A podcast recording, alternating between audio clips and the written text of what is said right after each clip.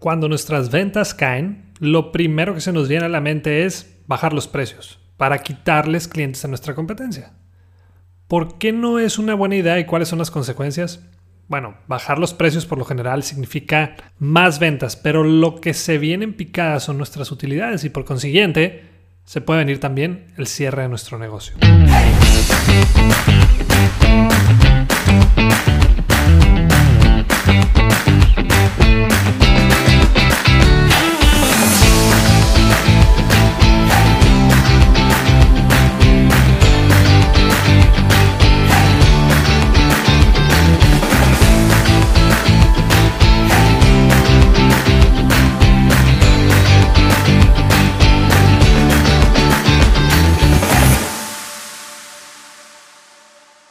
Imagina que los gastos operativos de tu empresa son de 50 mil pesos mensuales.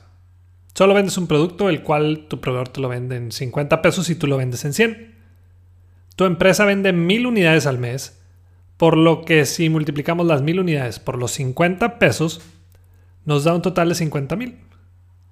Que si lo restamos a la cantidad de los gastos operativos, pues nos quedamos en cero. Es decir, estamos en nuestro punto de equilibrio. Y aquí viene lo interesante. Si nosotros damos un descuento del 10%, tenemos que incrementar nuestro volumen de unidades vendidas en un 25% para volver a quedar tablas. Si damos un descuento del 20%, debemos incrementar el volumen de unidades vendidas en un 67% para volver a quedar tablas. Y si ya estamos locos y dimos un 30% de descuento, tenemos que vender 2.5 veces más para quedar tablas. Obviamente, para vender 2.5 veces más, tendremos que incrementar nuestro personal, nuestro stock o inventario, ampliar las instalaciones, entre otras cosas. Por lo tanto, lo que eran 50 mil pesos de gastos operativos se verán considerablemente incrementados. Esto es solo un sencillo ejemplo y deja muy claro que lo que pensamos que es una fácil solución para incrementar nuestras ventas en realidad viene siendo una bola de nieve en crecimiento, la cual va a ser muy difícil de detener.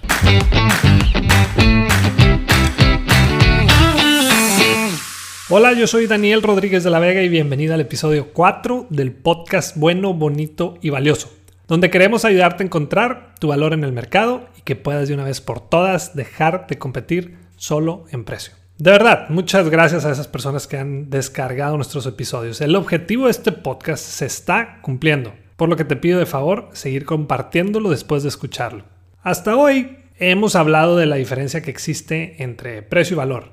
También vimos el tema de las razones por las que nuestros clientes piensan que somos caros. Y en el episodio anterior tratamos el tema de esos descuentos que damos cuando no deberíamos o no eran necesarios.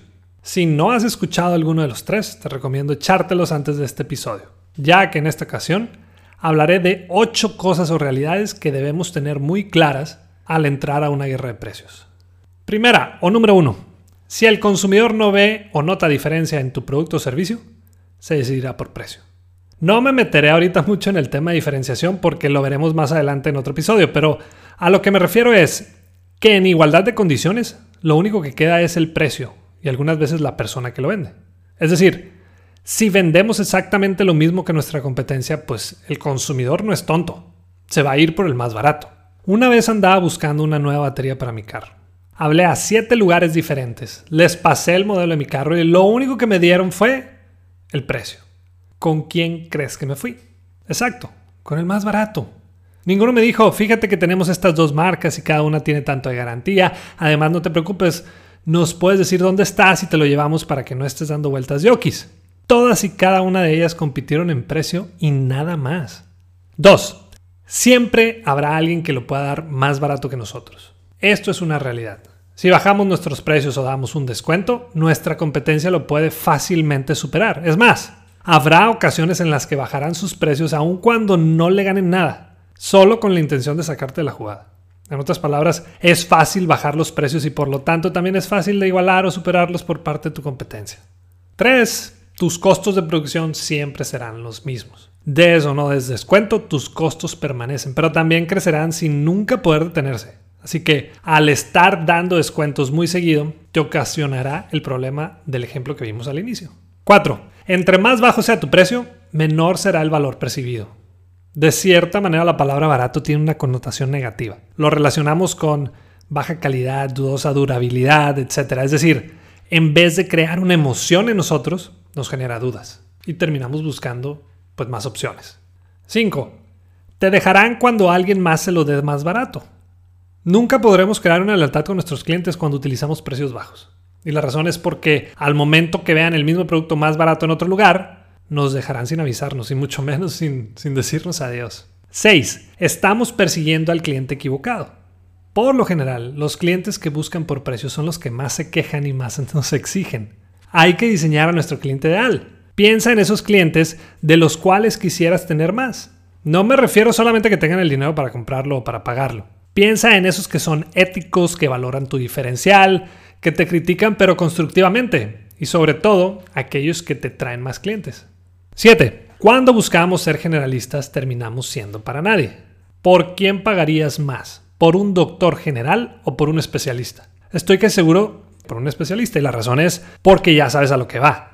Conoce y es un experto en su trabajo y eso lo valoramos como consumidores. Ser generalista no es malo, pero cuando haces de todo, tus clientes llegarán y te dirán, hey, si te compro esto, eso y aquello, ¿me haces descuento o qué? 8. Como consumidores queremos mejores soluciones pero nos siguen ofreciendo lo mismo. El problema no es costar más, sino que el verdadero problema es seguir siendo más de lo mismo. No buscamos más empresas, sino mejores empresas. Una manera de cobrar más por tu trabajo es, pues, es resolviendo problemas más complejos. Ahí están las ocho realidades y recapitulándolas para que queden más claras son 1. Si el consumidor no ve o nota diferencia en tu producto o servicio, se decidirá por precio. 2. Siempre habrá alguien que lo pueda dar más barato que nosotros. 3. Tus costos de producción siempre serán los mismos. 4. Entre más bajo sea tu precio, menor será el valor percibido. 5. Te dejarán cuando alguien más se los dé más barato. 6. Estamos persiguiendo al cliente equivocado. 7. Cuando buscamos ser generalistas, terminamos siendo para nadie. Y 8.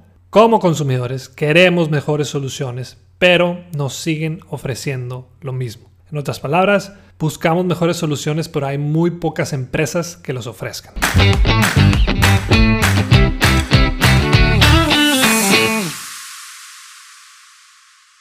Voy a hacer una pequeña pausa y en menos de un minuto regresamos. ¿Sabes cuántos clientes perdiste el último año? ¿Qué pasaría si perdieras a dos de tus mejores cinco clientes? ¿Tienes algún plan para recuperarlos o dejar de perderlos? Tal vez ni cuenta nos dimos, pero en promedio perdimos más del 30% de nuestros clientes y por esa razón nació el taller Cómo recuperar clientes perdidos. Va a ser el último taller virtual y en vivo del año y será los días 9 y 10 de diciembre. Y solo a ti, que escuchas nuestro podcast y como agradecimiento a tu apoyo, habrá un precio especial al comprarlo en línea. Solo hay que entrar a www.crecesmx.com. En la sección de Aprendamos, seleccionamos el taller y al agregar el producto al carrito escribes el código podcast20 o podcast20. Todo en mayúsculas y así obtendrás un gran detalle de nuestra parte. De cualquier manera te dejaré el link o el enlace directo en la descripción del episodio y recuerda, el cliente no dejó de comprar, dejó de comprarte a ti. Ahora sí, pasamos a la sección de las preguntas que me hicieron llegar por redes sociales, las cuales fueron 11, pero solo seleccioné pues a las mejores 3. La primera es de Jonathan y dice, ¿crees que comenzar con un precio bajo para después subirlo es una buena estrategia? Me llamó la atención esta pregunta, ya que todos como emprendedores queremos salir con un precio bajo buscando llegar a un mercado más amplio. También es normal que cuando vendemos servicios, con el paso del tiempo tendemos a ir subiendo nuestros precios y, está bien. Es una buena manera de ir mejorando nuestra cartera de clientes. Es decir, tendremos clientes de mejor calidad. Conforme vamos obteniendo mayor prestigio, cuando resolvemos problemas más complejos, podemos darnos ese lujo. Ahora, ¿qué desventaja hay de empezar barato y luego pensar en subirle? Pues que tu cliente ya sabe que lo puedes dar a ese precio bajo por lo que buscarán presionarte a que mantengas esos precios por más tiempo. Es decir, ¿cómo convencerás a tu cliente de que te vuelva a comprar cuando ya no eres el más barato? También los precios bajos te harán trabajar mucho más, ya que vas a necesitar más clientes para que tu negocio sea rentable. Competir en precio no es una tarea sencilla y una vez que empiezas a hacerlo es muy difícil de salir. La segunda pregunta es de GC. Estoy por independizarme porque traigo una idea de negocio. El detalle es que no me gusta vender. ¿Qué me recomiendas? Pues primero que nada que nos quitemos de la cabeza ese punto de no me gusta vender. El 90% de los más grandes directores de las empresas más importantes del mundo han sido y siguen siendo grandes vendedores. Pongámonos a pensar en, en Steve Jobs. No se nos fue una persona creativa o innovadora, se nos fue uno de los mejores vendedores de la historia. Yo te recomiendo ver sus presentaciones de Apple y, va a ser una de las mejores capacitaciones que puedas tomar en el área de ventas. Ahí están todas en, YouTube y las puedes ver completamente gratis. Por otro lado, ninguna idea, producto o servicio va a triunfar en el mercado si no lo sabemos vender. Quiero pensar que tendrás colaboradores o conforme vayas creciendo te verás en la necesidad de tener personal. En algún punto vas a tener que influir en los demás para que te compren tu idea y filosofía. Cuando quieras conseguir capital o socios, ¿cómo les vas a pichar tu idea? Para que decidan invertir en tu marca. Nos guste o no, nuestra habilidad para vender e influir en los demás va a determinar qué tan lejos llegamos en el mundo de los negocios. Y la tercera y última pregunta es de Iris. ¿Debo dar un descuento cuando quedo mal con un cliente? Es, una buena pregunta, ¿eh? Y es algo que se lleva a cabo pues muy seguido. Ah, me equivoqué, ahí tengo un descuento. Te lo explico con un ejemplo. Una vez llegué a un restaurante con un amigo. Nos sentamos, nos tomaron la orden para las bebidas y al ratito llega uno de los meseros a decirnos que esa mesa era la del dueño. Volteamos así a ver alrededor y solo había dos mesas ocupadas. Mi compañero le dijo que si podíamos quedarnos ahí mismo y el mesero dijo, sí, está bien, ok. Pero 20 minutos después llega una persona en traje y nos dice, disculpe, pero esta es mi mesa. Ah, le dije yo, tú debes de ser el dueño. Sí, y esta es mi mesa. ¿Creen que se puedan mover a otra? Ya saben que yo soy un mystery shopper de por vida, así que acepté para ver en qué terminaba todo el asunto. Justo cuando estábamos pagando la cuenta, el dueño se acerca a nosotros y nos entrega una tarjeta. Y la tarjeta contenía un 30% de descuento para nuestra próxima visita. Mira, yo y mi amigo nos volteamos a ver y nos reímos, ¿no? Entre los dos. Le dimos las gracias y al, al salir mi amigo rompió la tarjeta y la tiró en el bote de basura. Dar descuentos cuando cometemos un error con nuestros clientes se ha convertido en la excusa más fácil para no mejorar nuestro servicio y atención. No queremos darnos cuenta que nuestros verdaderos clientes no buscan eso, sino una buena experiencia. Y claro que nos podemos equivocar, eso es inevitable, pero lo que sí es evitable es cómo resolvemos los problemas de nuestros clientes. El 95% de ellos o de nuestros clientes insatisfechos regresarán con nosotros pero siempre y cuando le resolvamos su problema de una manera rápida y eficaz. Así que, en vez de estar dando descuentos, tengamos un buen proceso de recuperación de servicio. ¿Qué vamos a hacer con esos clientes con los cuales nos equivocamos?